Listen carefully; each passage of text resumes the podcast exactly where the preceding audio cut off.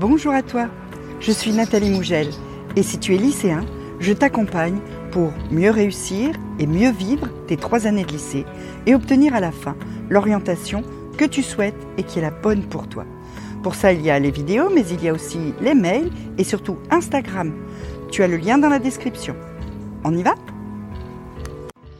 Travailler en groupe, c'est un bon moyen quand tu as du mal à t'y mettre tout seul, quand euh, tu as beaucoup beaucoup de choses à faire.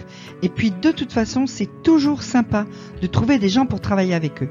La seule chose, c'est qu'il faut le faire correctement. Alors pourquoi travailler en groupe?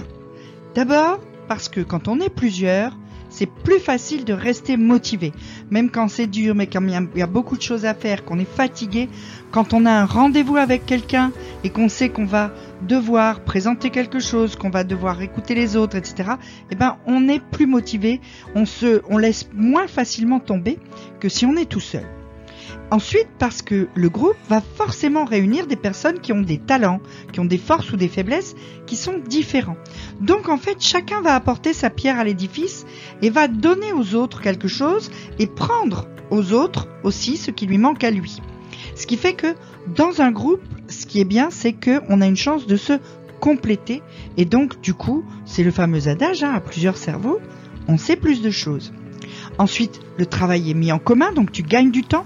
Les autres vont faire des choses dont tu vas profiter. Toi, tu vas faire profiter les autres de ton travail et chacun va gagner du temps par rapport à une situation où chacun est tout seul de son côté à tout faire. Et puis aussi parce que dans le groupe, vous allez pouvoir partager vos méthodes et vos astuces de travail. Chacun a ses méthodes, chacun a ses astuces et parfois celles des autres, elles marchent aussi pour toi. Et donc tu vas pouvoir gagner en efficacité. Et pour ça, le groupe, ça marche super bien aussi. Alors, il y a des méthodes spécifiques au travail en groupe. On ne travaille pas en groupe de la même façon qu'on travaille tout seul. Par exemple, c'est très intéressant quand on travaille en groupe de faire des sessions que j'appelle C'est moi le prof.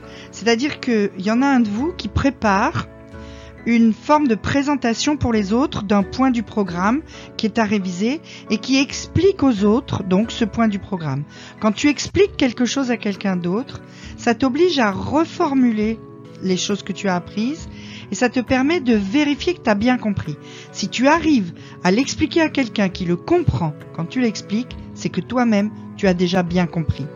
Donc c'est vraiment un très très bon exercice à faire en groupe que de se passer quelque part le, relais de prof.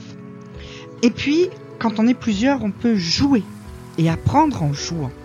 On peut d'abord s'amuser à faire ensemble des mind maps qui font que chacun va apporter sa pierre et on va construire un, schéma qui reprend tout avec ce que chacun a retenu.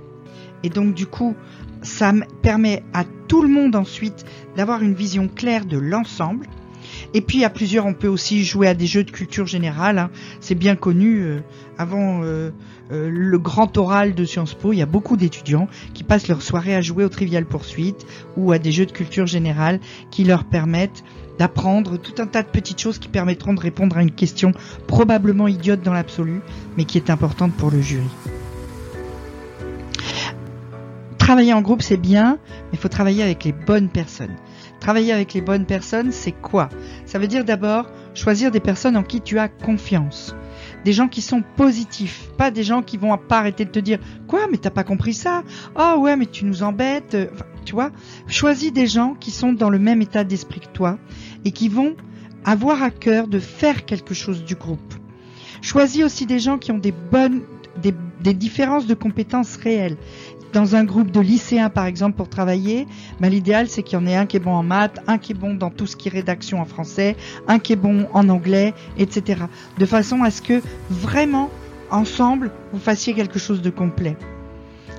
La bonne taille pour un groupe, c'est quatre personnes. Au-delà, au-delà, ça devient difficile à gérer. En dessous, on n'a pas vraiment les, avantages du groupe. Travailler à deux, c'est bien, mais ça ne donne pas tous les avantages que te donne le travail en groupe. Quand tu travailles en groupe, ensuite, il faut fixer des règles.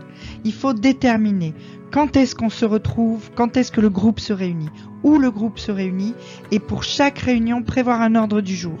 Chacun va avoir quelque chose à faire, quelque chose à préparer, et il faut que chacun s'y tienne. C'est important parce qu'il faut que chacun joue le jeu du travail en groupe. Pour ça, vous pouvez utiliser des applis gratuites. Hein, il y a des applis comme l'appli Trello qui permettent de créer des tableaux où on met toutes les tâches on se met les quatre personnes du groupe dans le tableau, on prend toutes les tâches et ensuite on les dispatche. Toi tu fais ça, toi tu fais ça, et chacun a accès au tableau sur internet et chacun peut voir où en est euh, l'autre dans son travail et qu'est-ce que l'autre a à faire, comment ça va se goupiller, etc. On peut s'envoyer des messages groupés, Donc ça marche vraiment bien pour le travail participatif, pour le travail en groupe. Trello c'est une appli qui marche vraiment très très bien. Bah t'as plus qu'à te trouver des copains. Si tu as des questions sur ce sujet, tu peux me les poser en commentaire, je te répondrai. Et puis surtout, tu peux t'inscrire à mes mails Réussir demain au lycée en cliquant sur le lien dans la description. Tu peux me suivre sur Instagram, je te donne plein de tips. Et puis surtout, pour aujourd'hui, petit pouce bleu, petit abonnement, petite cloche. À très vite